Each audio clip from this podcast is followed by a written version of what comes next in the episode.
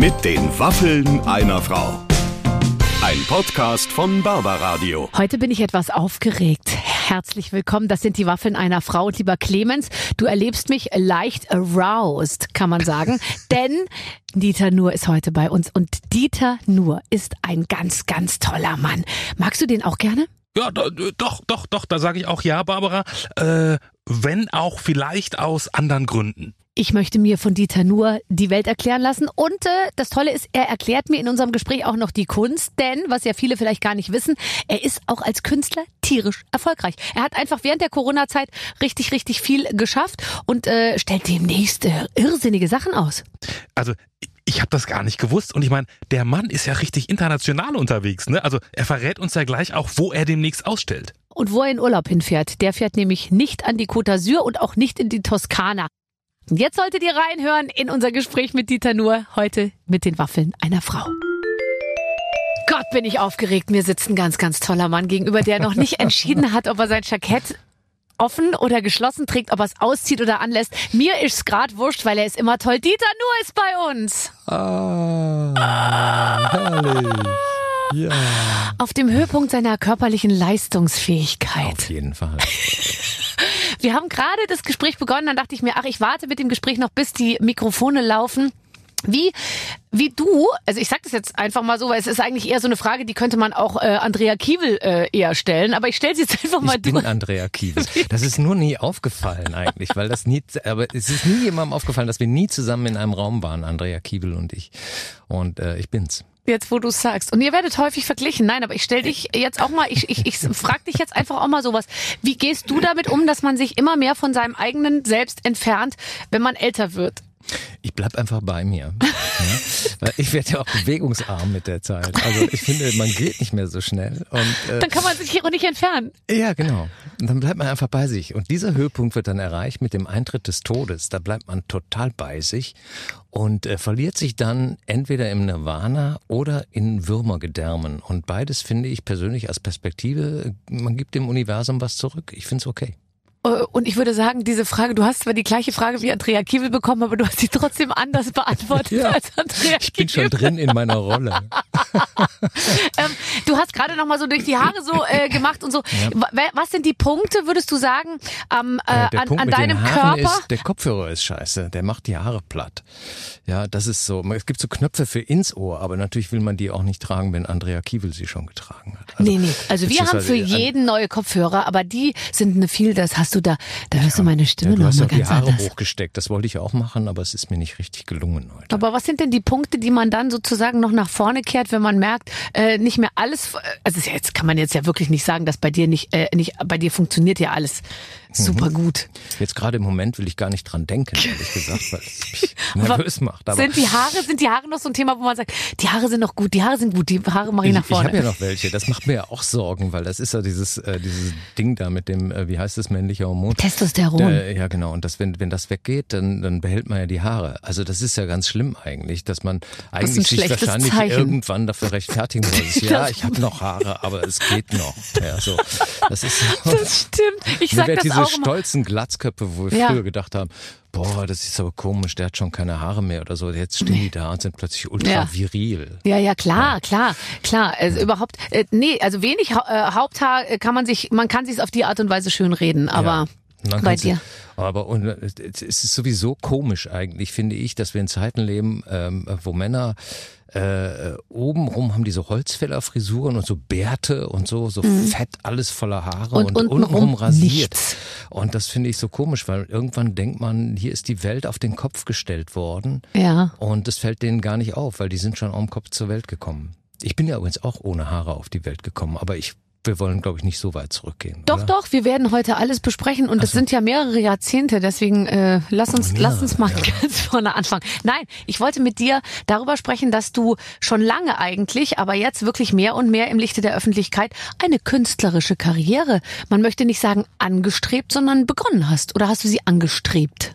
Ich habe noch nie im Leben irgendwas angestrebt. Also ich äh, gehe ja immer äh, unter Leute auch zwischendurch und also richtige Menschen und die fragen mich dann immer, was hast du für Ziele oder so. Man trifft ja immer wieder auf so Wo siehst du dich in zehn so ganz Jahren? bemühte Menschen, Mhm, die, so, die so genau wissen, und, äh, was strebst du an und so weiter und Mhm. so fort. Und dann, ich habe mich auch noch mit, mit einem unterhalten, der, der so Bücher schreibt über setz dir größere Ziele und so weiter und Oh so Gott. Hat er mich gefragt, äh, welche Ziele ich denn im Leben gehabt hätte und da habe ich gesagt, eigentlich keins. Morgens aufwachen äh, ist ein gutes Ziel, finde ich. Weil wenn man das nicht mehr tut, muss man sich auch über den Rest keine Gedanken machen.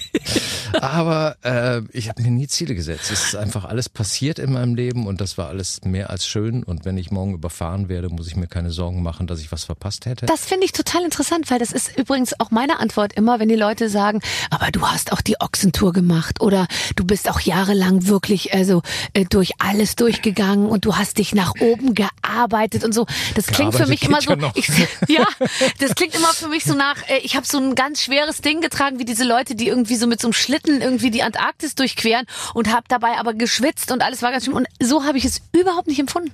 Nee, aber das ist so eine typisch deutsche Mentalität, weil wenn man was erreicht hat und man ist irgendwie bekannt oder man hat äh, Geld verdient oder so, dann muss das irgendwo muss ein Schaden sein auf dem Weg, sonst ist es Opfer. unberechtigt. Ein Opfer. Ein Opfer. Genau, und das ist gerade in diesem künstlerischen Bereich so, dass da zählt ja auch alles als große Kunst, wenn man sich vorher ein Ohr abgeschnitten hat. Also das ist Minimumbedingung. Ja. So das Van Gogh-Prinzip. Ich weiß nicht, ob der das begründet hat, Van Gogh, aber ich glaube, das ist so dieser romantische deutsche Geist, den haben zum Beispiel Amerikaner gar nicht. Ja. Die finden das ganz lustig, wenn jemand locker durchs Leben geht. So ein Andy Warhol hätte in Deutschland keine Chance gehabt. Und bei uns ist es so, ähm, dass, dass du ähm, leiden musst, um ein richtiger Künstler zu sein. Auch die Bilder müssen so aussehen, die Leute müssen alle so ein bisschen ernst gucken und so ein bisschen in die Ferne oder so, dass man, ah, da dreut der Tod. Großformatik, schwarz-weiß. Ja, genau, gerne. Und ein bisschen rot, blutend. Wenn deine Bilder also von einer gewissen äh, Leichtigkeit zumindest im Entstehen äh, geprägt sind, wie muss ich mir dann einen echten Dieter Nuhr vorstellen? Also ich muss erst mal dazu sagen, ich habe das nicht angestrebt oder so, sondern ich mache das mein Leben lang. Ich habe ja Kunst studiert und habe äh, immer Bilder gemacht, weit bevor ich auf der Bühne stand. Und dann ist das so ein bisschen in den Hintergrund geraten, weil ich dann auf der Bühne gelandet bin, weil mich Leute gefragt haben, ob ich mitmachen möchte. Auch das war nicht meine, äh, meine mein Ziel, auf einer Bühne zu landen. Im Gegenteil, das war abstrus für mich, also weil ich überhaupt kein Bühnenmensch bin eigentlich. Dafür bin ich eigentlich im Privatleben zu schüchtern auch. Äh, oder ich war damals so, dass ich nie im Leben auf eine Bühne gegangen wäre. Und dann haben die mich da hingeprügelt und dann hat mir das gefallen. Wer sind denn die? Andere. Wir hatten eine Schülertheatergruppe und da Ja. war ein Mädchen, was ich gut fand. Mit der war ich auch ziemlich lang zusammen und da bin ich da auch hin. Und dann fehlte einer und dann habe ich da irgendeine so bescheuerte Rolle gespielt. Und Nämlich, was war das für eine Rolle? Ach, ganz schlimm. Okay. Ähm, ähm, äh, der Boxer von George Bernard Shaw. Oh. Und dann haben wir die Drei-Groschen-Oper aufgeführt und da habe ich äh, Mackie Messer gesungen vor 500 Leuten, was wirklich furchtbar ist, weil das echt komplex ist. Und wenn ich gewusst hätte, wie komplex es ist, hätte ich mich auch nie getraut. Aber so viele damals, Wörter auch. äh, viele Noten auch. Ja. Das ist äh, durcheinander vor allen Dingen. Hoch, runter, ganz Unmöglich. Und Unverschämtheit. und da hat mir das gefallen, irgendwie mit der Bühne. Da hatte ich mich dran gewöhnt. Und das ist, glaube ich, das, was ich ganz gut kann. Also wenn was kompliziert erscheint und jemand zwingt mich es anzufangen, dann komme ich auch irgendwie klar. Und dann bin, sind sind wir auf der Bühne gewesen, erst zu sechs, zu viert, dann zu zweit und dann bin ich alleine Du dachtest du dir, geil, wenn ich den jetzt auch noch loswerde, kann ich die ganze Kohle allein für mich behalten. Ja, Kohle war eigentlich damals kein großes Thema, weil äh, ich, niemand war überraschter als ich, dass das ein Beruf ist, was ich da mache. Ja. Das hat mir eigentlich erst das Finanzamt mitgeteilt. das, äh, Herr Nur, das ist ein Beruf. Ja, ah, ja, Also, und heißt das jetzt, die Hälfte von allem muss ich abgeben? Ja. Ja, wenn es gut läuft schon. Ja, genau. Ja, gut, okay. Und äh, eigentlich mehr. Wie lange hast du ge gebraucht, bis du, bis du wirklich, ähm, also bei mir waren es so zehn Jahre, die ich eigentlich echt auf Sparflamme ähm, gelebt und auch so aufgetreten bin, weil ich mir immer dachte, ha, man weiß ja nicht, ist alles ein Riesenmissverständnis, man weiß ja immer noch nicht, man, was, was noch passiert. Also ich war tierisch äh, skeptisch mit meinem eigenen Ich auch. Ich Berufsbild hatte so, immer ja. Plan B auch. Ne? Mhm. Bis ich den dann irgendwie vergessen habe. Aber auch so nach, ja, ich würde sagen, zehn Jahre kommt bei mir auch ziemlich genau hin. Vielleicht sieben oder acht. So Mitte genau. der 90er. Und dann war ich mal, dann war ich als Gast, dann spielte ich plötzlich alleine und dann war ich als Gast bei äh, S- äh, Samstag, Samstagnacht. Und dann kamen plötzlich überall Leute. Also ich saß nicht mehr äh, vorm Theater und dachte, vielleicht kommt ja einer rein und dann spielst du vor sieben Leuten oder so. Mhm. Und dann war das vorbei. Da kamen immer 100, 200 Leute. Und dann dachte ich irgendwie, was ist das denn für ein geiles Leben? Irgendwie mit, äh, du erzählst, was dir Spaß macht, du hast selber Spaß mit den Leuten, du fährst rum. Ich habe ja äh, Deutschland-Tournee äh, sozusagen alleine gemacht. Die ersten zehn, zwölf Jahre war ich ja dann im Wagen, bin tagsüber rumgefahren, habe im Eiscafé gesessen. Damals konnte man Programme noch ein, zwei Jahre spielen, ohne sie groß zu verändern. Die Themendichte war einfach eine andere damals. Es war einfach extrem beschaulicher. Das merke ich an den Programmen damals. Mhm. Und dann saß ich da und äh, hab mir tagsüber, wie gesagt, ich hatte ja Kunst studiert oder so, dann war ich auf Süddeutschland-Tournee und dann bin ich äh, Balthasar, äh, Balthasar Neumann mhm. Bauten abgefahren oder so. Das war so mein Ehrgeiz dann in der Tour. Bin von Ansbach nach Dinkelsbühl und habe zwischendurch mir die Abtei Neresheim angeguckt. Das war Urlaub. Ich habe zehn Jahre Bildungsurlaub eigentlich das gemacht. Das war super. Und Deutschland ist wirklich ein wunderschönes Land, um da durchzufahren, allein mit ja. dem Auto, weil die Leute das gar nicht wissen. Ähm, ich reise ja sowieso sehr gerne, also ich fahre ja auch gerne um die ganze Welt, aber ich gehöre zu den wenigen Leuten, die das machen, die auch ihr eigenes Land gut kennen. Und ich bin ja 30 Jahre unterwegs. Und äh, ich war jetzt in, im, im Weserbergland in Lippolsberg, wo ich die purste romanische Kirche gesehen habe, die ich je in meinem Leben gesehen habe. Irgendwie von früh, frühromanisch, äh, eigentlich fast noch äh, karolingisch von 844 oder was weiß ich. So eine Kirche, wo man reinkommt, da ist nichts mehr passiert seit 844, außer dass mal jemand durchgewischt hat. Und herrlich, super schön und dann fährt man weiter und geht zum Auftritt und so. Und das Hast du dann auch so, so Pizzerien, wo du immer hingehst, wenn ich in Lippolzheim, äh, Steinberg ja, Lippolzberg. bin, dann Immer zu Da Giovanni am Marktplatz? Habe ich auch ganz viel sowas. Ja, ja. Es gibt da eine, eine Churrasqueria in, in Fulda oder so. ja.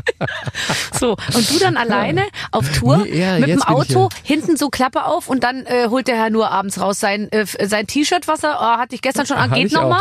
So, ja. und Hab dann. Ich selbst verkloppt noch dann. Ich bin aber sogar 6 Uhr im Theater gewesen, habe mein Licht selber eingestellt so, und meinen Und dann Ton. So, so ein Ton, oder? So ein Tondings und, nee, und das musste da eine Kassette sein. oder irgendwas. Aber ich habe mir den Scheiß immer eingestellt, weil ich das nicht ausgehalten habe, wenn es die anderen gemacht haben, weil ich denen immer sagte, ich brauche einfach nur eine weiß ausgeleuchtete Fläche und das war damals für viele Theater hm. einfach zu viel. Weiß? Was genau meint er denn mit weiß? Genau. Mehr so helles Weiß oder dunkles Weiß? Äh, ja, genau. Oder, oder cremig. Oder mehr so Unterhose nach vier Tagen. Oder so. Sie wussten es nicht genau.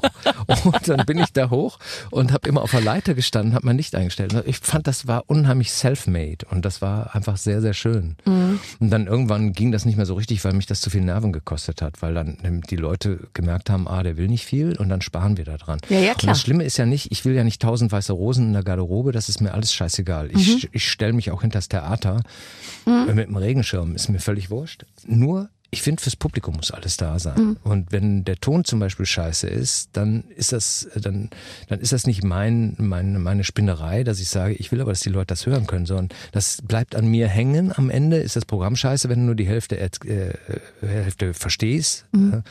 Und ähm, deswegen muss das gut sein. Ich habe ein sehr, sehr, sehr, ich sage es jetzt wirklich vorsichtig, zwiegespaltenes Verhältnis zu Ton und auch denen, die Ton machen oder eben häufig auch nicht machen.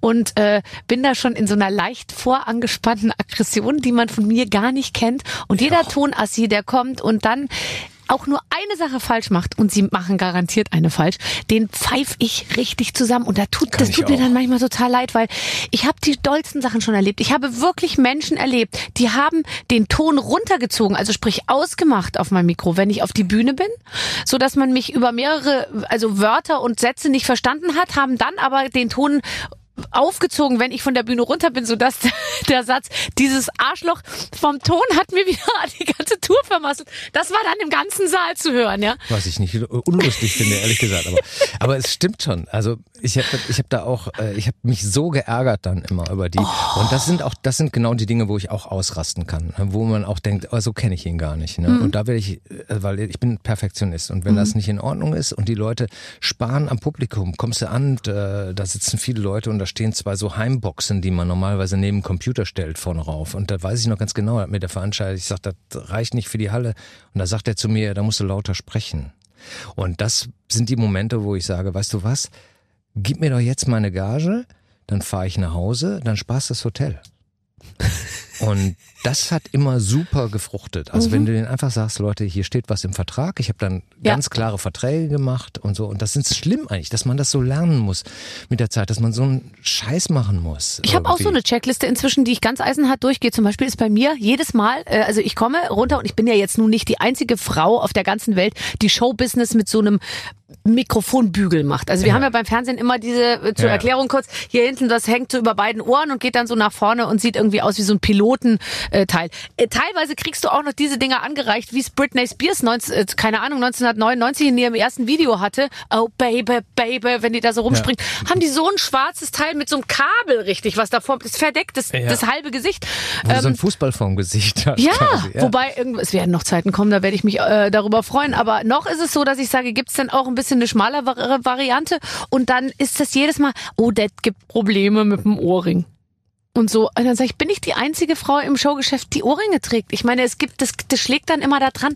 Dann habe ich teilweise Typen, die kommen mit Wattebäuschen und einem Tape und tapen mir dann hier an der Seite so, ein- so ein Wattebausch irgendwie hin. Ja, jetzt, äh, jetzt ist oft gefragt, was Puffer. das ist bei dir. Ja, Aber ding, das ding, ist- ding. Erstmal macht's ding, ding, ding. Und dann habe ich hier an der Seite so einen Boller irgendwie. Das sind die gepolsterten ähm, Mikrofone, damit das, der Ohrring nicht aufschlägt. Das kann doch nicht sein. Es Ich muss doch, immer ich gedacht, bin die kurz Frauen davor. hätten da so ein Eiterbeule oder so von irgendeinem Mückenstich, weißt Nee, du, wo die das- man aufkratzt und dann kommen tausend kleine Mücken raus und so. Nein, die habe ich ganz, das zeige ich dir später noch. Aber ich äh, finde, da muss doch mal was erfunden werden. Und ich würde, ich bin kurz davor, es entweder so musicalmäßig hier oben Ja. Auch In die schlecht, Haare? Dann kratzen die Haare. Oder einfach in die Nase implantieren lassen. Bei uns würde es sich wirklich lohnen, eine dauerhafte Situation, Mikrofonsituation zu erstellen. Ich habe mich ja daran gewöhnt, jetzt mit Handkeule zu arbeiten. Also ich habe jetzt Oh, dann ist man so unabhängig, weil man Ich nicht find's diesen auch Kasten super. auch da hinten irgendwie an der Hose hängen hat. Und wenn ich sage, das Arschloch hat mich ausgestellt, dann ist das Mikrofon irgendwie einen Meter weg. Das ist auch ganz gut. ja. Und ähm, aber Ah. na ich habe mich dann, ich habe mich dann daran gewöhnt. Ich habe jetzt einen eigenen Tontechniker mit dabei wie und schön. der fährt wirklich mit einem eigenen Truck und einer eigenen Anlage. Eine ganze, siehst du mal, oh, du hast ich dich bin so drauf Auf verändert. dem Truck. Ich bin da drauf. Das ist so. Der äh, hat so einen Truck mit deinem abstrus. Gesicht drauf? Der fährt über die Autobahn und dann fahre ich da in, mit, mein, mit so einem zwei Meter großen Schädel über die Autobahn und das ist herrlich. Dieter, nur on so- Tour. Nur on Tour steht da drauf, genau. Wirklich? Ja, Manchmal ist es einfacher, als man denkt. ja, absolut. Okay. Showbiz halt. Ja. Für Doofe. Äh, schreckst du zurück, wenn du dich auf Plakaten siehst? Äh, ja, äh, nicht mehr so schlimm wie früher. Aha. Ähm, weil es ist so wie mit dem eigenen, äh, früher, weißt du noch, wenn man auf Kassette eigene Sprache aufgenommen hat und dann immer gedacht hat, das bin ich nicht. Und man gewöhnt sich aber dran mit der Zeit. Und Deine so Stimme ist ist das auch mit super. dem, mit dem eigenen, ja, aber man findet doch die eigene Stimme Grauenvoll. eigentlich von Natur aus Ja, grauenvoll. Grauenvoll. Und wenn man sie hört plötzlich, weil sie sich anders anhört im Übrigen, weil man sich ja selbst immer nur über den Knochen hört. Und ähm, das ist wie mit dem eigenen Foto. Man gewöhnt sich dran, finde ich. Ja, aber immer noch von hinten, lustigerweise, wenn ich so Schnappschüsse von mir von hinten sehe, erkenne ich mich nicht, als hätte ich wie so eine Art Blindheit für meinen eigenen Körper, wenn er nicht wirklich, sag ich mal, voll auf die Kamera ausgerichtet und so äh, darauf vorbereitet, irgendwie, ein, dass ein Foto äh, gemacht wird ist. Ja. Und das ist, das ist äh, seltsam, finde Ja, ich. ist doch wunderschön eigentlich, dass man das noch hat, irgendwie so dieses Gefühl. Ich habe immer noch das Gefühl, dass das was, dass das ein total skurriles Leben ist, was ich da führe. Dass Mhm. ich mit sowas, mit dem, was ich mache, wirklich, dass das ein Beruf ist, das ist doch herrlich. Und dann mache ich nebenbei meine Bilder und fahre äh, zur Ausstellung und dann habe ich einen Auftritt und dann mache ich eine Fernsehsendung und fahre tagsüber nach Lippolsberg. Und, und guckst dir die Balthasar Neumann Gebäude an. Warte, ich muss mir das kurz ausschreiben. Balthasar Neumann, das werde ich gleich mal googeln, dann können wir beim nächsten Mal da auf Augenhöhe miteinander drüber sprechen. Hat zum Gut. Beispiel die Würzburger Residenz, das Treppenhaus gebaut. Oder die Abtei Neresheim, sehr schön. Da habe ich einen Studentenausflug hingemacht, habe ich aber anderweitig in Erinnerung. Aber das will ich jetzt nicht. Dass du dich das Treppenhaus, du erinnerst dich an ein Treppenhaus, das war aus den 60er Jahren. das ist aus den 1660er Jahren. Ja. Äh, Wir waren über deine, wir bin wollten, ich, ich wollte mit dir über Kunst sprechen. Jetzt sind wir ganz abgedriftet. Ähm, ähm, wie muss ich mir deine, deine Bilder vorstellen? Und wo kann ich sie angucken? Ähm, Im Osthausmuseum Hagen kann man sich die angucken. Mhm. Wobei, ich glaube, wenn wir das hier senden, ist die Ausstellung schon vorbei. Ich weiß gar nicht, ob wir es überhaupt senden. Wir gucken jetzt erstmal, ob es richtig Ja, gut aber- wird. Ja, weißt du? Äh, Das vergesse ich immer. Aber falls wir es senden, Das haben wir ist, dir doch vorher gesagt, Dieter. Wir müssen Scheiße. erst mal gucken, ob du ablieferst und Ich dann. gedacht, irgendwann hört sowas auf. Aber egal. äh, äh, vergiss es. Okay. Äh, irgendwann kommt es wahrscheinlich wieder. Ähm, Äh, danach in Venedig. So, äh, in der, jetzt. Venedig? Ja. Nicht äh, dein Ernst. In der, ähm, und zwar direkt am Markusplatz gibt's die Marciana, das ist die Nationalbibliothek und da ist ein Museum drin und da stelle ich meine Bilder aus ab 1. September. Da ist doch gerade Anselm Kiefer. Äh, jetzt im Moment ist Heinz Mack da. Sag ich doch. Genau. Ist so ähnlich, nur anders. Und ähm, aber der Anselm Kiefer war auch da. Ja. Genau, das ist völlig richtig. Ja. War ist ja irre. Und ähm, da hängen an der Wand, äh, also hängen nicht an der Wand, sondern das ist Teil des Raumes, ist oben ist Tintoretto, Tizian, Veronese an der Wand und dann meine Bilder dazwischen. Und das ist einfach ein Hammer, das ist einfach so schön, da freue ich mich drüber. Willst du damit Geld verdienen? Ich verdiene komischerweise indessen äh, Geld damit und aber wie gesagt, das war auch nicht mein Streben, aber das ist eine schöne Wertschätzung, einfach so. Ich glaube auch, dass es einfacher ist, mit Kunst Geld zu verdienen, wenn man nicht auf dieser Schiene ist. Ich brauche dringend noch drei Euro für Farben, jetzt muss es aber mal gehen oder so. Das ist dann schon einfacher. Weil, wie gesagt, das ist mir immer nur passiert und das ist aber sehr schön. Ich genieße das sehr, dass das so ist, weil ich mir dadurch einfach meine Arbeit und mein Leben so leisten kann, wie es jetzt ist. Und das ist herrlich. Wie bist du mit Corona umgegangen?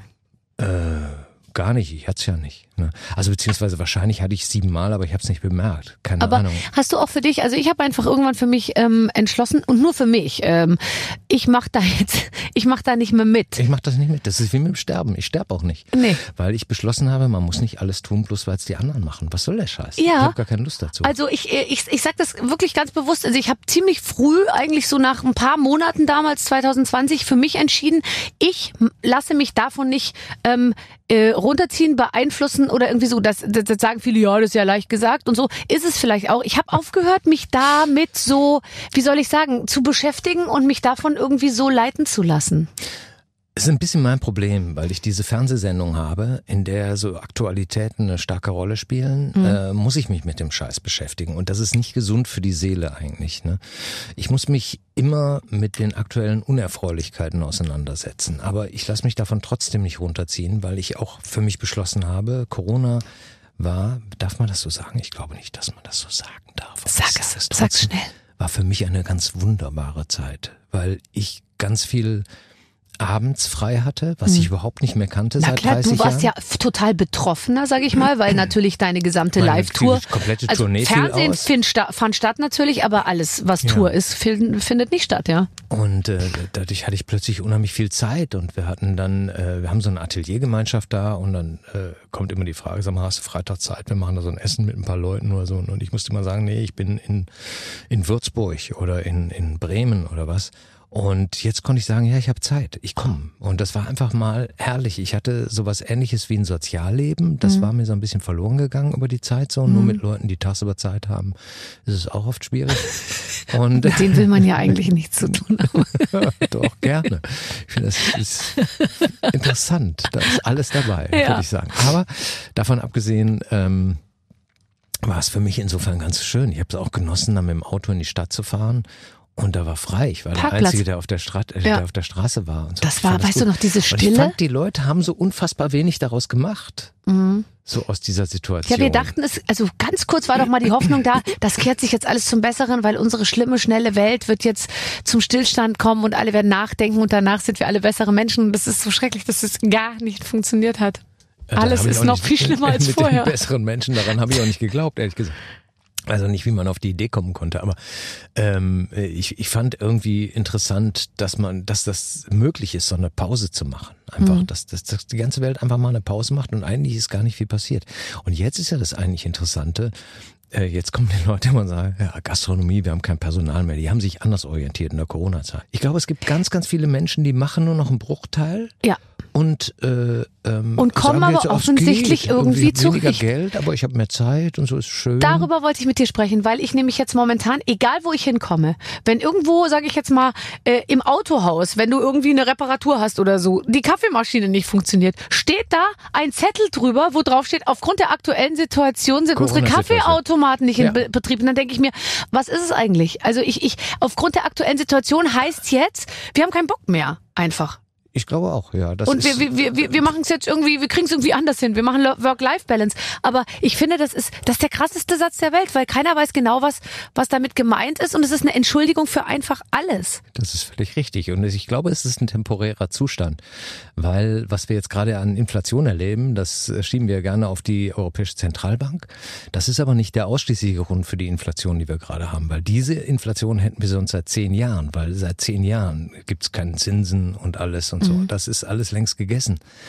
Ich glaube, dass der Hauptpunkt gerade im Moment ist, dass einfach unfassbar viele Menschen auf dieser Welt sehr viel, sehr viel mehr Waren nachfragen, weil dieser Wohlstand so gestiegen ist.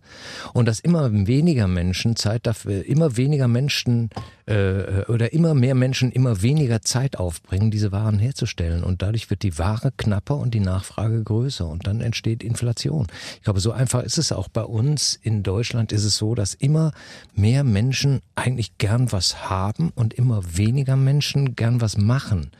Und dann ist äh, am Ende tritt dann Warenknappheit auf und dann steigen die Preise und dann wird sich das wieder über die Inflation, über den Markt normalisieren. Das sehe ich schon auf uns zukommen. Das und das wird bitter wehtun, glaube ich, für ziemlich viele. Und Ja. ähm, ich glaube, dass das eine sehr unschöne Situation Aber wird. du sagst temporär, heißt ja, dass du glaubst, dass es irgendwann vorbeigeht. Ich glaube, dass die Menschen wieder arbeiten werden in fünf Jahren, ja. Aber weil sie aus einer Not heraus dann, also nicht aus eigenem äh, Antrieb. Ich glaube, das ist sowieso so eine Sache, dass man bei uns immer völlig, äh, es klingt jetzt ganz furchtbar, wenn ich das sage, aber wenn man auf der Welt, ich bin auf Reisen, ich habe das wirklich in vielen Ländern versucht, im Iran und in Afrika und in Bolivien und in Asien, irgendwo hinten in, weiß ich nicht wo, in Vietnam, wenn man den Leuten erzählt, dass bei uns in Deutschland Nahrung, Kleidung, Wohnung, Heizung, Bildung und ärztliche Versorgung für alle garantiert sind erstmal.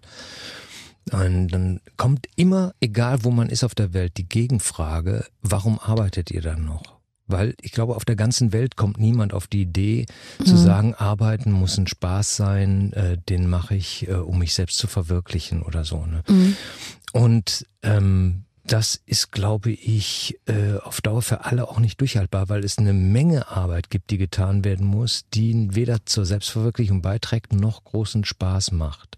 So, und das ist natürlich super schwer, wenn du sowas äußerst und hast selber so einen Job wie du und ich, weißt du, Ja, ja, weil wir machen nämlich nur Spaß. Wir machen nur das, was uns irgendwie selbst verwirklicht.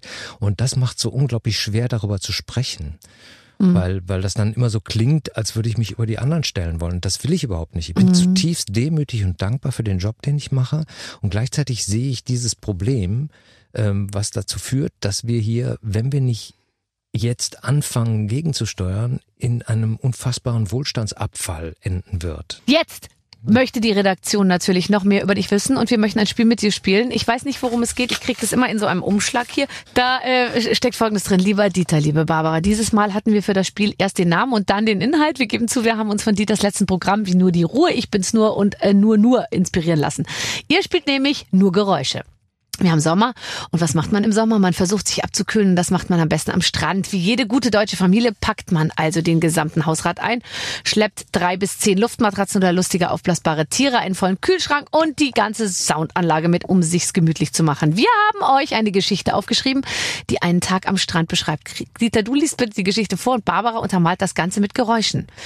Damit das besonders gut klappt, haben wir ein paar Hilfsmittel vorbereitet. Wir sind sehr gespannt und freuen euch uns auf die Abkühlung. Welche Hilfsmittel? Oh Gott, die werden jetzt reingebracht. Oh, I love you. Komm bitte ins Bild. Boah, so gut sehen sie aus, meine Mitarbeiter. Are you crazy? Das Aber ich habe mich vorhin ähm, schon gewundert, warum dieser bescheuerte Flamingo schon wieder hier rumliegt. Mir ist mein Poolflamingo kaputt gegangen neulich. Du hast einen Pool. Flamingo. Ja. Ich hoffe, dass der, dass der ganz, ganz Rosa, kalt ist. 1,40 Meter ungefähr. Und weißt du, was super ist? Er hilft gegen Möwen. Die Möwen haben Angst vor ihm. Aber jetzt mal ganz kurz, die Möwen, äh, befindest du dich in Seenähe? Äh, Wo gibt's und denn zu. in Ratingen Möwen? Ähm, in Ratingen gar nicht. Wir sind sehr viel auch, wir verlassen das Land ab und zu, Ah. äh, um uns ein bisschen zu amüsieren und vor allen Dingen um äh, so ein bisschen fremde Luft zu schnuppern. Ich find's toll. Ich komme nicht mehr zu meinen Unterlagen durch. Warte. Okay, also. Ich glaube, dieser Hut sollte auch jede Form der, also das, hm, Ja, da fehlen dann wirklich die Worte. Es ist, an wen erinnerst du mich denn jetzt gerade? Du siehst Es jetzt aus bisschen, wie. es sieht ein bisschen aus wie Freddy Breck, finde ich, Ja. dem die Ohren abgefault sind. Aber das ist der Kopfhörer. Du liest, ich mache Geräusche? Ich Dann brauche ich das ja gar nicht lesen. Okay, okay, warte. Doch, du musst es lesen, um da zu wissen, welches Nee, gar Geräusch nicht. du Ich machen höre musst. dir nur zu. Oder, ach, warte, sind da, warte mal. Ja, das ist, da steht Barbara dann sagt Fächergeräusch. piepsen. Ach so, Ah, ach ja. so. Ah, Fächer? Ja. Es ist. Sonst mache ich das auch. Okay. Hier ist. Ja, genau. Ich mach das. Okay, gut. Es ist ein heißer Sommertag. Im August. Barbara Höhneberger. Hallo! Und Dieter Schnur. Hallo. Sind seit einigen Wochen ein Paar. Ähm, Warte, warte, warte, warte. das. Oh. Jetzt kann ich nicht mehr weiterlesen. Jetzt ist der Moment erreicht, wo ich wirklich äh, denke, das hätten wir doch vor Weiter, 30 Jahren mal versuchen sollen. So, Wieso? äh, Wäre es denn so vor viel 30 Jahren besser gewesen als jetzt? Nein, natürlich nicht. Spinnst Aber du? Vor hätte 30 Jahren wusste ich gar können. nichts. Ach Quatsch, Ich, glaube, will doch nicht mit dir eine vor- Familie Ich weiß gründen. warum. Weil, weil, weil vor 30 Jahren gab es diese Hilfsmittel noch nicht. Ich glaube nicht, dass es diese Ware vor 30 Jahren schon gab. Mach Diese, weiter. okay, heute soll es das erste Mal ins Strandbad gehen. Ich habe die Luftmatratze dabei. Barbara Höhneberger hat ein leichtes Sommerkleid. Oh, oh, schon wieder wird der Wind da drunter. Es fliegt immer hoch. Badelatschen, die ihm etwas zu groß sind. Warte, Pömpelschmatzen auf dem Tisch. Was? Warte. Warte. Im Strandbad angekommen, Moment.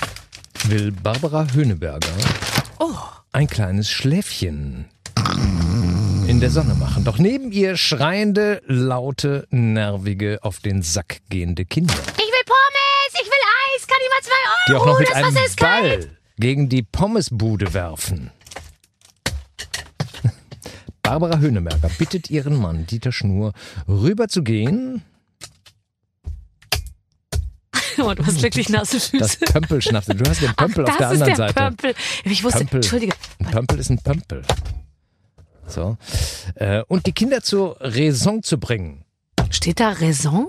Ja, Raison. Woher kennt denn meine Redaktion so komplizierte Wörter? Vor allen Dingen Tatsächlich, hier in steht alter Raison. deutscher Schrift mit, Mit Ä. Ä. Immerhin kein NG am Ende. Raison. Raison zu bringen. So. Dieter Schnur ist so groß und stark, dass die Kinder umgehend alles fallen lassen und wegrennen. Nun können Dieter Schnur und Barbara Höhneberger doch noch ihren Tag am Strand genießen. Den sie offensichtlich ganz für sich alleine haben. Am Abend nehmen beide noch einen sommerlichen Drink und genießen die Ruhe. Das stimmt. Gott, war das schön. Das war wirklich schön. Das hat mich auch so ein bisschen Vielen rausgebracht. Dank für dieses schöne Spiel. Ein Traum. Ähm, Warte, ich komme gleich zurück. dieses eine, dieses Teil, das möchte ich gerne nachher mit nach Hause nehmen. Das Pupsteil? Das, Okay. das ist wirklich Das ist eben ein bisschen eklig, Schlimm. aber, aber es ist, ähm, die Kinder lieben es. absolut. Und ich auch. ähm.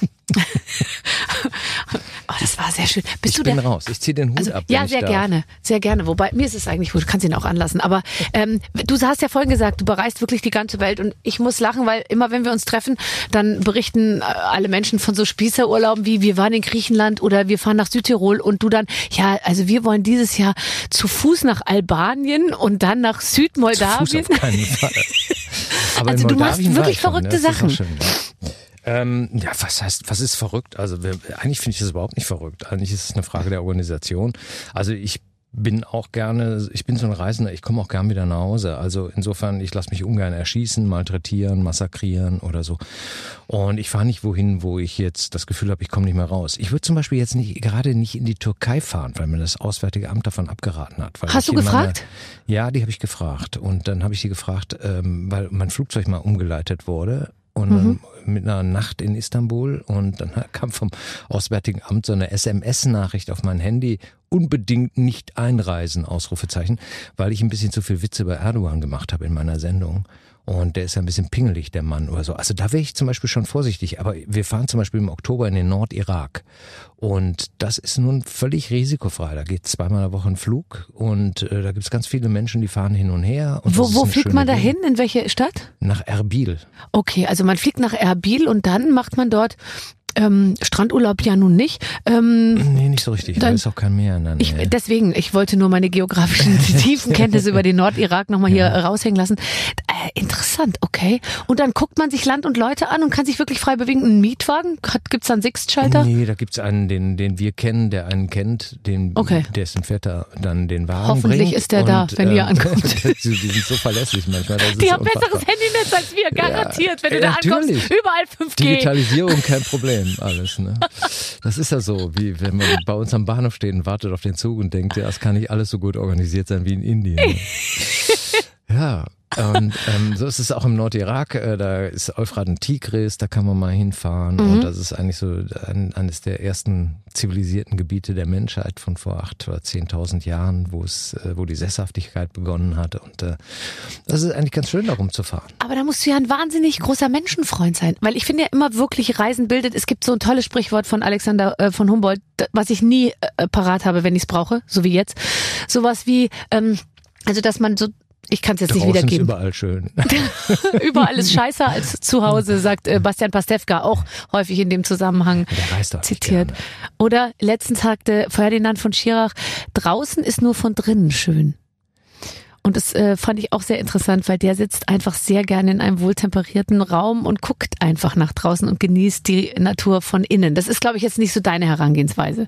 Nee, ich fahre dann lieber rum und gucke mir alles mal an und ich finde das auch total erdend also weil es, äh, weil es einem vor allem beibringt, dass das, was man selber als normal empfindet, dass mhm. das überhaupt nicht normal ist, sondern mhm. dass das äh, einfach nur eine von einer Million Normalitäten ist. Und das finde ich lernt man, wenn man unterwegs ist weil es in äh, Nordkorea eben ganz andere Normen gibt als in Sambia oder in Bolivien oder in Norwegen oder so. Und man sieht, dass die Menschen überall anders ticken und das ist, äh, man sieht dann aber auch die Schwierigkeiten durchaus. Also ich kann mir zum Beispiel vorstellen, dass wenn man diese Menschen jetzt alle zusammen in ein Land färcht, dass es Ärger gibt. Ja. ja. Weil es gibt Menschen, die sind bereit, sich in die Luft zu sprengen, dafür, dass die anderen an denselben Gott glauben. Es gibt Menschen, äh, die, die haben eine gesellschaftliche Vorstellung, äh, die, wie man mit Frauen umgehen muss, die wollen wir bei uns nicht haben. Mhm. Ähm, es gibt Gewaltbereitschaft, äh, die ganz normale Gewalt in der Gesellschaft. Aber im Großen und Ganzen, also wenn so du, wenn du, wenn du unterwegs bist, ähm, dann ist man doch eigentlich immer, wenn man Menschen auf der Straße trifft, und das tust du ja dann, oder sich mit denen unterhält, man, ich denke eigentlich immer wieder, das, der wirklich große, große Großteil der Menschheit ist gut. Absolut. Oder? Deswegen passiert einem ja auch selten was. Der Mensch Reisen. ist gut. Also sagen alle, die mit dem Motorrad oder, oder eine Frau allein auf dem Motorrad mit dem Rucksack durch die ganze Welt fährt, die sagt, der Mensch ist gut. Ich bin nur Hilfsbereitschaft begegnet, Absolut. nur freundlichen Menschen.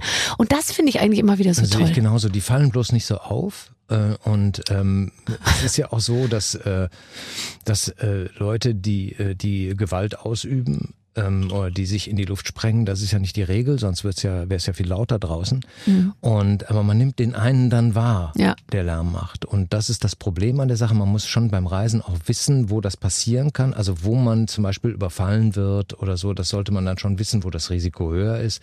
Und dann irgendwas tun dagegen, dass man sagt, ich fahre einen Umweg oder ich bleibe im Auto oder ich halte da nicht ich an. Ich sage, ich bin so. Brillenträger. Oh genau. Und ähm, ähm, und man lernt vor allen Dingen, dass unsere Probleme auch äh, sehr relativ sind. Aber du also hast doch gar keine Probleme.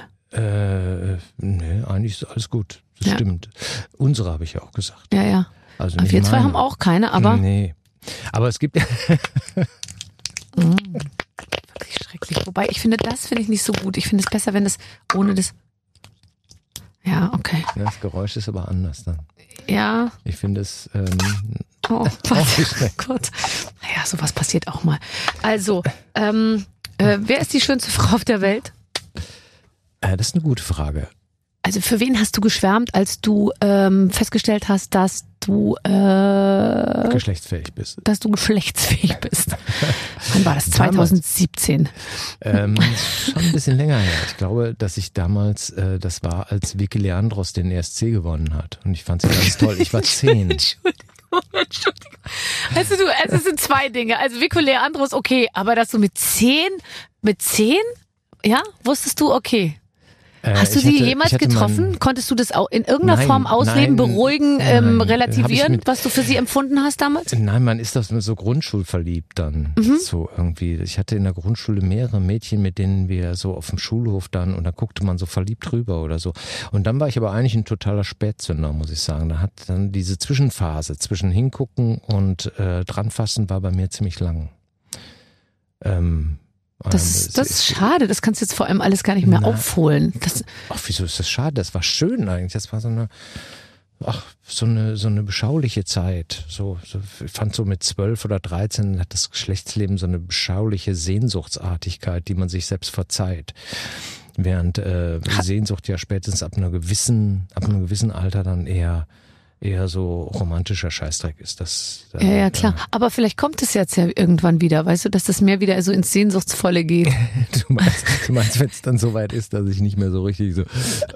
Ich kann nicht mehr teilnehmen, aber ich kann mich noch gut erinnern. Nee, ich glaube, das wird, das wird nicht passieren. Also ich will Namen hören. Wen fandst du außer Vicky Leandros? Äh, wobei das ist eigentlich schon Ich ein glaube, ich Kracher. hinfällig, wirklich gerade hinfällig. Wir hätten das nicht am Morgen machen sollen. Überhaupt nicht. Du bist, du bist, du bist das Gegenteil von hinfällig. Ich traue dir alles zu und ich weiß ja, du fährst auch alles mit dem, du fährst ja sehr viel Fahrrad, ne? Äh, ja, ja, ja. Sag, sag jetzt nicht nein, sonst bricht hier alles zusammen wie ein Kartenhaus. Nicht bis nach Nordkorea, aber. Aber ja. schon. Also von, sage ich mal, so durch Charlottenburg kriegst du es hin. Ja, das ist, ähm, ähm, aber nochmal weg von deinem Körper. Also Vicky Leandros und dann so Nena oder ähm, Nee, Nena Samantha so. Fox oder du mochtest doch sicher so so ein bisschen leicht. Ähm, du mochtest wahrscheinlich so eine von Charlie's Angels oder so. Es musste sowas Das von war schon wieder zu spät für mich, für diese Form Okay. der Schwärmerei. Also die fand ich schon wieder so ein bisschen affig, weil ich bin ja Öko gewesen und Ah, dann die mit okay. den breiten Schultern und nee, mit diesen auswallenden äh, Haaren und so, das fand ich dann schon wieder albern. Parker, Ja. Parker war, war, war, war, ein- Einstellungskriterium, oder? Hat sie einen grünen Parker, Oversize? sagen wir mal, zumindest so in, diese, in dieser Zeit war ich noch so, dass ich dachte irgendwie, ja, es muss alles irgendwie, es geht mehr um das Gute im Menschen. Und so bist du nicht mehr? Wann hast du damit aufgehört? Doch, es ist immer noch so. Ich im Herzen meines Lebens bin ich ein alternativer Öko geblieben aus den 70ern. Ich bin nur nicht mehr so naiv, dass ich es von allen erwarte, dass sie die Welt genauso betrachten wie ich. Das ist das Einzige, was sich geändert hat. Lebst du bewusst, extrem bewusst? Worauf achtest du und Äh, wo ich sagst versuche du? bei Bewusstsein zu leben. Ja, das ist richtig. Das ist ja auch schon Soweit mehr als die geht, meisten das ist ja anderen. angeblich nur 10 Prozent oder so. Aber Aber, aber es gibt doch so Dinge, wo man sagt, okay, da mache ich mit und dann gibt's wieder andere Sachen, wo man, wo man einfach immer wieder einknickt und so sagt, boah, das kriege ich irgendwie, das kriege ich jetzt doch nicht hin, obwohl ich es hinkriegen sollte. Es ist ja, äh, unsere ganze Welt besteht ja aus diesem, ähm, äh, aus, aus dieser Differenz zwischen dem, was man selber tut, was das für einen Impact auf die Welt hat, und zwischen dem, äh, wenn es alle tun. Ja? Und das Problem ist ja die Organisation des Alle. Ja, also wenn wir zum Beispiel sagen, äh, wenn ich irgendeinen Flug in meinem Leben ausgelassen hätte, wäre die Welt heute keine andere, sondern es wäre nicht mal ein Funken Nein. weniger CO2 in der Luft, Ja. weil das Flugzeug wäre trotzdem geflogen. Das heißt, der Impact von dem, was ich tue, ist einfach, geht gegen Null. Mhm. Ja. Und natürlich weiß ich auch, dass wir unseren Lebensstil verändern müssen, weil es so nicht weitergeht die nächsten 150 Jahre. Mhm. Und wie kriegen wir das hin, aus diesem persönlichen Null-Impact äh, trotzdem eine Verhaltensanweisung zu machen? Und das muss Politik leisten. So, ich möchte, dass die mir genau sagen, was jetzt geht und was nicht Exakto, geht. Ich möchte, Aufgabe dass die Politik. Politik sagt, sorry, diese Autos werden jetzt leider nicht mehr gebaut. Ich möchte sagen, dass die sagen, ähm, äh, es gibt jetzt kein Plastik mehr, ihr müsst jetzt das so machen. Und wenn ihr Plastik macht, dann müsst ihr dieses machen und eben nicht dieses. Und es gibt keine schwarzen Shampooflaschen mehr, sondern nur noch durchsichtige. Es kann doch nicht so schwer sein. Es ist insofern schwer, als dass auch die nationale Lösung natürlich überhaupt keinen Sinn hat. Deutschland Ja, hat ja nur zwei Prozent der, der CO2-Emissionen dieser Welt und alles, was wir tun, ist ja jetzt erstmal, hat ja auch keinen Impact. Das heißt, alles, was wir tun müssen, muss international, in internationaler Zusammenarbeit aber dann haben wir ja gar keine Hoffnung. sinnlos. Doch, wir haben die Hoffnung auf internationale Zusammenarbeit. Und das wird aber meines Erachtens Das erst sieht aber passieren. sehr schlecht Naja, aus das momentan. Ist jetzt gerade im Moment vielleicht Jetzt ist gerade mal ein schlechter Zeit. Moment, ja. Sehr schlechter Moment, ja, weil die anderen, äh, wir, wir sind das ja gewöhnt, dass wir mit dem Panzer in die Nachbarländer fahren, das ist ja schon lange vorbei. Jetzt machen das die anderen. Das ist komisch in diesen Zeiten, weil ich auch gedacht habe, wir leben im 21. Jahrhundert, aber dass irgendein möchtegern Zar jetzt anfängt, Territoriumsgewinne anzustreben und dabei das Land zerstört, durch das er durchfährt, ist für mich auch völlig absurd und lässt mich, äh, äh, sagen wir mal, in meiner Einschätzung der internationalen Lage, also relative Hoffnungslosigkeit, was das angeht, da bestärkt mich das. Und es ist aber so, dass alles andere, alles, was wir nicht in internationaler Zusammenarbeit machen, ist völlig sinnlos. Ja, du hast das recht. ist moralische Masturbation Ja. und deswegen müssen wir es mit denen zusammen machen. Und deswegen bin ich im Moment auch völlig verzweifelt über das, was in unseren Medien steht zur internationalen Politik, weil alle fordern Unabhängigkeit von irgendwelchen Gewaltherrschern, von Chile, von Katar, von, äh, von China, von Katar, von, von Russland und so weiter und so fort. Nun kann ich Russland in diesem Moment komplett nachvollziehen. Der gehört isoliert, der hat sich rausgeschossen, der darf nicht mehr teilnehmen und so weiter und so fort. Das finde ich auch völlig richtig. Aber wenn wir nur noch unsere Außenbeziehungen nach moralischen Kriterien ausrichten, mit wem wollen wir die dann noch haben? Außer mit Dänemark, Takatuka-Land und Legoland vielleicht. Ne? Wir müssen eine, an, an der Globalisierung arbeiten. Wir müssen zurück zur Globalisierung, unbedingt, aber in gegenseitiger Abhängigkeit. Und das ist das Einzige, wo ich eine Chance sehe, dass wir was gegen Klimawandel machen können. Ich glaube, dass wir ähm, auf ungemütliche Zeiten zugehen, was das angeht, und es wird, äh, wird demütig machen, was da passiert. Ja. Ich glaube auch nicht, dass wir eine Alternative haben. Wir können nicht einfach weitermachen wie bisher. Aber ich finde, das, was uns angeboten wird im Moment als Lösung, entweder naive Volksverarschung, ja, dass mir, mir gesagt wird, wir schaffen das in zehn Jahren, einfach, wir bauen jetzt so viele Windräder und dann kommt der Strom halt eben vom Wind oder so. Das, was ich für völlig abstrus halte, es wird nicht funktionieren, es wird so nicht kommen. Das weiß auch jeder, der damit zu tun hat. Aber es wird einem trotzdem als Lösung verkauft. Das ist das eine, was ich naiv finde. Auf der anderen Seite sitzen diese Trottel, die sagen, den Klimawandel gibt's gar nicht. Und äh, das finde ich genauso dämlich. Und ähm, daz dazwischen ist so wenig. Es ist so wenig versucht, da an Ausgleich aus dieser, aus diesen ganzen verschiedenen Positionen sozusagen versuchen, einen Kompromiss zu finden. Ja, dazu sind wir so unfähig. Das ist so ein bisschen so meine Aufgabe, die ich so sehe, äh, radikale Positionen einfach als lächerlich zu entlarven und zu gucken, wo, wo könnte es denn sonst noch lang gehen. Ja, das ist ja meine Art von Humor. Damit beschäftige ich mich ja eigentlich einen Großteil meiner Zeit. Dankbare Zeiten natürlich. Also für dich Extrem perfekt. dankbar, weil, mein so, Gott, du kannst so ja, viel Unfug brauchst ja um kaum noch umformulieren. Corona-Zeit. Ich meine, dass wirklich Leute sagen, die Krankheit gibt's nicht. Ich Ja. meine, Ja, ja. und dass es ernsthaft diskutiert wird. Ja, das ist einfach äh, so wie wenn äh, das mir ist zu, mir zu- mir ist wirklich einer entgegengekommen nach dem Auftritt und hat mir erklärt, dass die Erde eine Scheibe ist. Der ist zu mir an den Stand gekommen und hat mir erklärt, ich war ein Büttel des öffentlich-rechtlichen Propagandarundfunks und ähm, äh, die die Erde sei eine Scheibe. Und dann habe ich ihm gesagt, ja, aber ich bin schon mal drumherum geflogen. Äh, Es kann nicht sein. Ich könnte ihm aus eigener Anschauung sagen, es würde sich um eine Scheibe handeln. Ja. Und dann sagte er, ja, das machen die so. Die fliegen einen riesigen Bogen. Und dann sieht das so aus, das damit du immer an der merke. Oberfläche bleibst. Ja. Und was ist unten? Was ist unter der Scheibe? Sackbehaarung, glaube ich. Auch heutzutage noch? Hm, Das weiß ich nicht, ob die auf der anderen Seite jetzt rasieren. Das kann natürlich sein. Ja, also wenn es einer weiß, dann du, weil du hast Nee, ja zu allen Menschen ich ja, Kontakt. Unter der Erdscheibe war ich ja auch noch Du nicht. reißt ja so viel. Das ist der Wahnsinn. Einfach. Und man hat so viel äh, wahnsinnigen Unfug heute. Das ist, glaube ja, ich, auch der Gottes Unterschied zu vor Garten 20 ist wirklich Jahren. groß, total. Aber ich meine, die gab es ja schon immer, nur die hat man halt nicht so gehört. Ja, ich glaube auch, dass Ja. man einfach den Wahnsinnigen nicht so eine. Aufmerksamkeit gespendet hat. Also es gibt ja in den USA auch eine unfassbare Menge an Menschen, die behaupten, Gott hätte die Welt so geschaffen, wie sie ist vor 6000 Jahren. Also ich glaube, das Mhm. ist eine Mehrheit der Bevölkerung da. Und ähm, äh, da, dann denkst du auch, äh, das, das kann nicht sein und lachst darüber. Aber wie erzählt man im- das? Also so, ich meine, es gibt ja, also jetzt meine Kinder gehen auf, auf eine, auf eine, auch auf eine katholische Schule und die, ähm, die, die kriegen natürlich auch die, die Geschichte erzählt, so einerseits und andererseits dann, aber wie kann es sein, Mama, jetzt, dass, aber die, wenn es heißt, der Mann stammt vom Aff- Affen ab und so. Und äh, da muss man dann tatsächlich, ich glaube, da, dass viele da in einen Konflikt geraten. Wirklich. Ich glaube, das muss man den Kindern so erzählen, dass das eine eine Geschichte ist Ja. und das Mit andere einer sehr guten PR-Agentur. ja. Ja. Und das ist so, so haben sich die Menschen das erklärt Mhm. immer. Und diese Geschichte enthält ganz viel von dem, wie wir zusammen leben wollen, moralische Normen und so. Das kann man ich habe ja Soziologie studiert. Ich, für, das ist für mich äh, Und darum geht es in Anschauungsmaterial. dieser Geschichte. Das ist so eine Art Vorstellung, wie man sich, ne- wie man sich das schreiben würde, wie man glaubt, dass die Welt entstanden ist. Das andere sind Wissenschaftler Mhm. und die wissen auch nicht alles. Ja, die wissen auch nicht, warum es den Urknall gegeben hat. Und deswegen machen sich die Menschen die Geschichten, damit die, damit sie erklären können, was nicht erklärbar ist. Scheibe. Stichwort Scheibe. Ja. Und das kann man, glaube ich, Kindern ganz gut erklären. Ich hatte auch kein Problem damit, aber ähm, viele ähm, eben, eben dann vielleicht doch. Ähm, haben sich deine Eltern Sorgen um dich gemacht? Äh, Gab es einen Moment, wo sie sich dachten, der Dieter, der gerät uns jetzt ein bisschen aus der Kontrolle? Äh, das äh, glaube ich, ich meine, ich, ich habe, ich muss dazu sagen, ich habe wirklich, ich komme aus einem sehr schönen Elternhaus, Beamtenhaushalt, alles gediegen, äh, schuldenfrei, ähm, äh, liebevoll und äh, aber maximale Verständnislosigkeit für, für alles, was ich im Leben gemacht habe.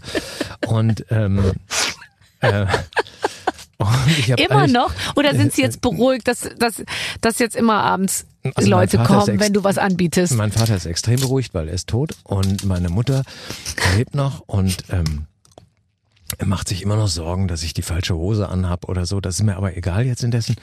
Ähm, es war so, dass ich ähm, meinen Vater in allen wesentlichen Fragen in meinem Leben befragt habe. Ich habe gesagt, soll ich das machen oder soll ich das nicht machen? Darauf hat er großen Wert gelegt, weil er sah sich als Patriarch der Familie. Und wenn er mir einen Ratschlag gegeben hat, habe ich eigentlich immer 180 Prozent, 180 Grad das Gegenteil getan von dem, was er gesagt hat. Und das war immer richtig. Immer. Also mein Vater war ein sehr guter Ratgeber, muss man sagen. Und ähm, also das ging weiter. Also äh, für mein Kunststudium halt kein Verständnis gehabt. Also, alles. Und dann äh, ging ich auf die Bühne und dann habe ich ihm gesagt, ja, aber ich mache das ja vielleicht nur ein paar Jahre, reg dich nicht auf, mal gucken, ich komme schon klar und so. Und, äh, und ähm, äh, also es Hauskauf. Oder, äh, Selbst mein Vater hatte nicht mal einen Führerschein, wusste aber, welches Auto ich zu fahren habe. Und so. Also es war alles, alles immer so. Und wenn mein Vater sagte, das ist ein gutes Auto, dann wusste ich, oh, das kaufst kauf du aber ganz keinen Fall. Ich trete vom Vertrag zurück. Also, ähm, Aber ist es nicht auch die Aufgabe von Eltern, manchmal ein bisschen gegenzusteuern? Ja, genau. genau. Nee, wahrscheinlich ist es nicht. Aber Man kann es übertreiben. Ich ist es nicht auch total so, normal, dass Eltern irgendwie bei bestimmten Dingen sagen, nee, finden wir nicht und, und, und, und man macht es dann trotzdem? Absolut, natürlich. Ja. Aber sagen wir mal, in dieser Konsequenz ist es selten. Also, ähm, es ist schon so. Ich finde schon, dass Eltern nicht immer Ja und Amen sagen müssen zu dem, was, das wird auch oft missverstanden. Wenn so, wenn so Mütter heute ankommen und sagen, ich bin doch eine Freundin meiner Tochter und nicht die Mutter. So ich sage, weißt du was, du bist die beschissenste Mutter des Jahrhunderts, weil du so eine Scheiße erzählst, ja. ähm, ähm, weil das ist nämlich großer Bullshit. Als Mutter bist du nie die Freundin deiner Kinder, sondern du bist und bleibst die Mutter bis ans Lebensende, ja. Und weißt du, was ich mir auch vorgenommen habe? Ja. Dass wenn die dann irgendwann ausziehen, also ich weiß nicht, wie es bei dir war, ich bin mit 19 ausgezogen oder mit 20, äh, also es halt der erste Moment, wo es ging. Und dann habe ich mich aber erst mal drei Monate überhaupt nicht gemeldet. Also ich habe dann bin dann nach Augsburg gezogen und habe studiert und ich habe einfach nicht zu Hause angerufen. Und wenn ich mir jetzt anschaue, wie viel Gab es So- denn schon Telekommunikation? ja, aber, aber auch da, da war es immer noch so, dass man Sonntag nach 16 Uhr anrief, weil dann war es günstiger. Aber Ja, genau. heute äh, ist es schon oft so, dass man in so einen Familienverbund auch so reingezwungen wird und die, man muss dann gemeinsam immer Ferien machen und alles muss zusammen und die Familie bleibt Ganz, eng zusammen. Das schlimm. ist, glaube ich, eigentlich ganz doll schön, wenn es klappt, aber es ist eigentlich auch falsch. Es war bei uns auch anders, muss ich dazu sagen. Meine Tochter hat mit 14 ein Schuljahr in Neuseeland verbracht und zwar nicht, weil wir das wollten, sondern ich hatte da großen Zweifel, dass es gut ist, aber sie wollte unbedingt. Sie wollte unbedingt, sie hat das alles organisiert und ist dann äh, wir mussten natürlich klar dann unterschreiben, Elternabend mal mitkommen und so weiter und so fort. Aber sie hat das so konsequent durchgezogen und dann war die mit 14, äh, also sprich 14, halb 14, halb 15, war die ein Jahr in Neuseeland und dann hat die, die hat in New York studiert und in London studiert und war ein halbes Jahr in Australien und hat ein, paar Monate in Asien verbracht und so weiter. Also bei uns hat sich das Problem jetzt nicht so richtig gestellt, Okay. dass die, äh, dass die zu Hause rumhing und sagte, ich will nichts sehen. Aber die hat es natürlich auch von uns vorgelebt bekommen. Das heißt, wir waren ja selber eigentlich nur nicht, nicht, nicht ständig zu Hause, sondern wir waren ja selber am Arsch der Welt unterwegs. Und das fand sie eben schön dann auch. Die war ja auch mit acht schon, weiß ich nicht, irgendwo in, in Asien unterwegs und fand das herrlich, dann über irgendwelche asiatischen Märkte zu gehen oder so. Das war, für sie dann auch ein, schönes Gefühl, dann selber dahin zu reisen. Ja, super. Aber Wenn ich finde das, ich finde auf jeden Fall, das müssen die selbst entscheiden. Wenn das jetzt ein Stubenhocker geworden wäre, Mhm. dann hätte ich auch nicht gesagt, ja, geh doch mal raus oder so, sondern das ist Ja. einfach ihre Sache. Und da bin ich nicht für zuständig, für bestimmte Bereiche. Ich glaube, dass Eltern ihre Zuständigkeitsbereiche oft nicht mehr richtig kennen Genau. heute. Ja, ich sehe das ja total. Ich sage zum Beispiel auch manchmal zu meinen Kindern, äh, das ist ein, das ist doch ein Scheißlied, äh, hör mal lieber das und so, ja. Also, ähm, weil man eigentlich den gleichen Musikgeschmack haben will oder so. Und das ist dann, denke ich mir immer, das ist total falsch. Meine Eltern haben, haben, haben auch nicht meine Musik gehört. Meine auch nicht. Naja, Mein aber man Vater- ist so, man, das hat sich ein bisschen verändert tatsächlich. Ja, Und da- natürlich. Es gibt ja heute nicht mehr diesen, diesen klassischen Generationenkonflikt. Ich glaube, es gibt ein Grundbedürfnis nach klassischem Generationenkonflikt. Mhm. Und ich glaube, das ist auch ein wesentlicher Antrieb der Fridays for Future Bewegung Mhm. gewesen, dass man, man, man ist ja heute so weit, dass man alles, obwohl man weiß, dass der Mensch zu 90 Prozent unterbewusst und reaktiv funktioniert, ja, denkt man heute alles rationalisieren zu können. Und man denkt, hier geht es zwischen Fridays for Future und den älteren, der älteren Generation nur um inhaltliche Themen und Umweltfragen und so. Und das ist natürlich totaler Bullshit, sondern es war einfach etwas, was diese jüngere Generation brauchte, auch etwas, um sich abzusetzen Ja. von der älteren Generation. Dass solche psychologischen Dinge da auch eine Riesenrolle spielen. Ähm, dass ausgerechnet die Ökogeneration jetzt Kinder kriegt, die der Die ihnen sagt, ihr Ökogeneration vorwirft, seid nicht gemacht. öko genug. Das ist ja auch ein Witz irgendwo. Es ist eine sehr komische Geschichte einfach. Und ähm, äh, ich, ich, ich glaube, dass man einfach das lassen muss, einfach, dass, dass die eine Distanz kriegen, die von alleine. Also, und ich glaube, es gibt auch Kinder, die brauchen das nicht. Die sind genau wie ihre Eltern und wollen das und dann ist es auch gut und dann freut man sich daran. Und es gibt Kinder, die sind schon total renitent mit vier und bleiben es. Und damit muss man leben. Da gibt's auch Dinge in der Persönlichkeit, die man nicht genau äh, benennen kann, die irgendwie äh, schwierig zu ändern sind. Und ich glaube, dass wir alles durch die Rationalisierung oft komplizierter machen, als es es Also im Sinne ist. von, im, Ja, dass wir alles versuchen mit der Vernunft zu regeln. Ja, das meine ich mit die, Rationalisierung. ganz viele Leute haben doch total den Zugang äh, zu ihrem, äh, ja, zu ihrer Natur irgendwie verloren. Da würde ich übrigens gerne mal ein Buch drüber schreiben. Ich, ich, Natur. ist nee. ja schon ein ganz schwieriges Wort, weil äh, heute die Existenz von Biologie beim Menschen schon nicht mehr ganz, äh, da, wenn, wenn man sagt, dass sowas existiert, wie eine natürliche Persönlichkeit, Mhm, ja. Und jeder, der Kinder hat, weiß das, dass ein Kind eine Persönlichkeit hat. Ja. Das ist am dritten Tag, weiß man, ist er extrovertiert oder nicht. Ja. Und das bleibt. Das Ja. kriegst, das kannst du dich wund erziehen. Das weiß doch jeder, der Kinder hat. Und trotzdem diskutieren wir ständig darüber, ob ein, ob ein Kind eine Biologie hat oder ob das ein weißes Blatt Papier ist und dass wir reinschreiben als Erzieher, wie es werden soll. Also was für ein Bullshit. Ja, das stimmt, aber man ist Natur da, da muss man sich selber auch, also ich kriege das auch nicht immer hin, äh, voll auf die Biologie und die Natur zu vertrauen, zumindest nicht bei anderen. Bei mir dagegen selber total. Ich vertraue total auf meine Natur und ich weiß, mein Körper weiß alles und der kann auch alles. Ich finde auch, dass es schön ist, wenn man auf den Teller guckt und sich dann fragt, will ich das essen? Dann weiß man das eigentlich ziemlich Ja. genau. Dann weiß der Körper das ziemlich genau. Das ist eine sehr gute Art abzunehmen übrigens. Wenn ich zwei, drei Kilo zunehme, Ja. fange ich an zu essen, indem ich auf den Teller gucke und mich erstmal 15 Sekunden lang frage, was ich davon essen will. Und dann weiß ich irgendwann, ich will nicht den ganzen Teller essen. Unsere Teller sind eh immer zu voll. Aber ich glaube, dass der Körper einem schon mitteilt, was er will. was er braucht und so, gell? Ja, ich habe jetzt äh, unglücklicherweise in der Zeit, wo du geredet hast, ähm, zwei Bra äh, von diesen Brausewürfeln gegessen. Ähm, und ähm, und aber ich habe äh, jetzt, wo du sagst, ähm, ich habe darüber nachgedacht, will ich die wirklich essen? Und die Antwort war ja. Ja, das ist auch gut. Dann Oh, will dein hört ihr, Körper die haben. guck mal. Wahrscheinlich braucht er einfach ein bisschen Zucker zusätzlich. Hörst du? Ah, ein schönes Geräusch, muss ich sagen. Hörst du auch diese ASMR-Sachen, wo Leute so mit Nägeln an, am Mikrofon kratzen? Ist das nicht ADHS? Es gibt so vieles, was wir noch nicht kennen und noch nicht wissen. Wir müssen uns nochmal treffen. Auf jeden Fall. Es hilft ja nichts.